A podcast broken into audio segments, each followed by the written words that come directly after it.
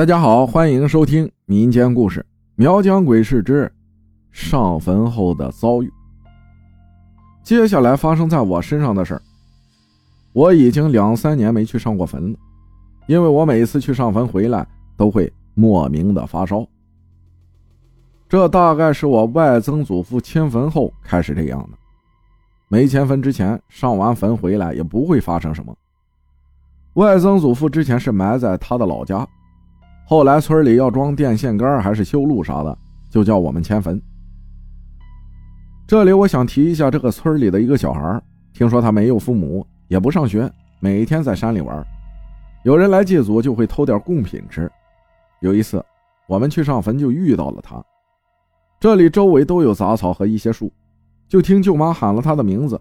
我当时也不知道喊谁，我抬头一看，一个小孩慌忙转身往树林深处跑去。我就问舅妈她是谁，舅妈说了她的名字，我现在不记得了，就说她没有父母，整天像个野孩子一样，只会来山上摘果子吃。我也很好奇，我就约着表妹往她跑的方向去找她，想看她长什么样，也想拿点苹果和糖给她。我们往里走了一会儿，这里草有点深，路也越来越陡，但是好奇心驱使我继续往前走，走了几分钟。我就看见那个小孩蹲在那里吃着手里的东西。他穿着一件奥特曼的衣服，戴着帽子，我看不清他的脸。我就问他：“小朋友，要不要苹果和糖？”他不说话，起身就往更深的地方走去。他可能是有点害羞，因为里面的草越来越深，他走的也很快。加上舅妈的呼喊，我们没有继续去追他，看着他一点点往深处走去，直到草丛。没过他的身影。回来，舅妈问我们去干嘛，我们就把事情说给舅妈听。舅妈说，他不经常和人讲话，他应该会害羞。算了，等下我们走了，他就会回来拿贡品吃了。我出于好心，就多放了几个苹果和几颗糖在地上。好了，继续讲外曾祖父迁坟的事接到电话通知后，大家就去请算命先生。看了块位置好的地方，位置看好了，日子选好了，迁坟的材料准备好后，家里的男人们就去做迁坟工作。我没去，去的只有我爸爸和我舅舅，还有几家邻居和几家亲戚。迁好坟后回到家已经是傍晚了。吃饭的时候，那些大人就说，拉棺材回来的时候一路都是大雨，来到我们这边才不下了。他们边喝酒边说，我也听不太全。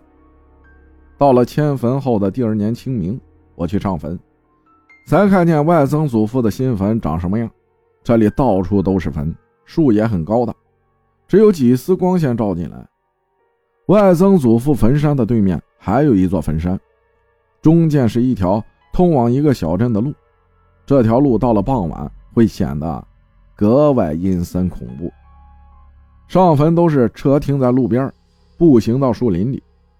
我舅舅还和我说：“给你五百块钱，你在这里睡一晚。”我去，你给我五万块钱，我都不会在这里睡一晚。我们也就笑了笑，这些话我也不想继续和他讨论了。后来磕了头，放好贡品，我们也就回去了。到家呀，我就感觉有点难受。就是那种发烧前身体酸和发冷的感觉，我没太在意，觉得过一会儿就会好了。这种感觉一直持续到睡觉，我依旧是忍着睡了下去。这一晚，我做了一个噩梦，梦见一个黑衣服的男人在我家客厅走来走去，这种感觉很恐怖。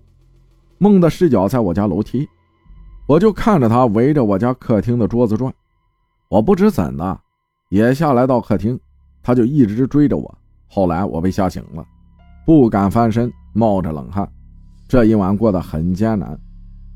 第二天我就和我妈说了，我好像发热，和昨晚做梦的事情。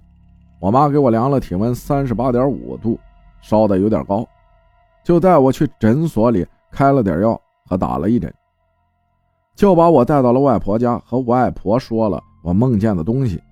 外婆就叫舅妈给我立筷子驱邪。搞完这些后，我就在外婆家睡了一觉。醒来时已经是下午要吃饭了。我现在感觉身体很轻松，烧也退了，没有那种酸酸发冷的感觉。过后晚上睡觉也没再做噩梦。这就到了第二年，我还是继续跟着去上坟。这次回来还是和去年的情况相同，发烧做噩梦，也和去年一样驱邪和打针。